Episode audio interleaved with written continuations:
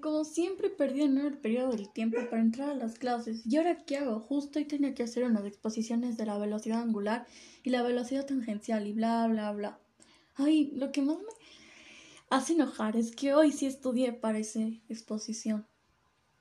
Ay, y si mejoran un plan de frecuencia que me ayude a entrar, mm, déjame pensarlo. Por lo general, la hora de física del profesor Sandrowski es entre la hora de 8M hasta las 8 y 40. Mm, sí, sí, creo que sí podemos. Y si sigo así con una rapidez media, no llegaré a ningún lado. Supongo yo que mejor voy a coger una de las bicis públicas que están en las paradas de buses. Ahora sí tengo motivos para quererle al ex alcalde de Cuenca, Marcelo Cabrera. Muchas gracias. Ay, ahora sí, Anita, concéntrate. Ahora, si en la bicicleta va en dirección centípetra, me pregunto si un objeto puede acelerar si ésta va en un movimiento con rapidez constante. Mm.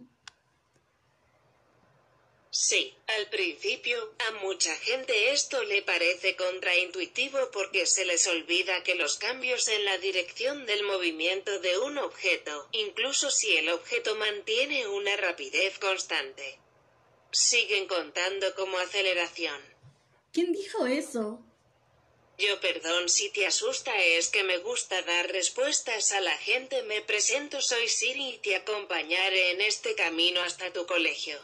Genial, no sabía que esta bicicleta tenía una Siri. Me sorprende lo que puede hacer la tecnología de hoy en día.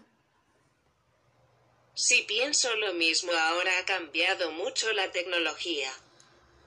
Mm, así veo, pero ahora sí. Bueno, vamos al tema. Tengo que concentrarme de cómo llegaré temprano a clase si no quiero un cero en física. A ver, ya estamos muy cerca. Ahora, ¿cómo tendríamos un desplazamiento para llegar rápido?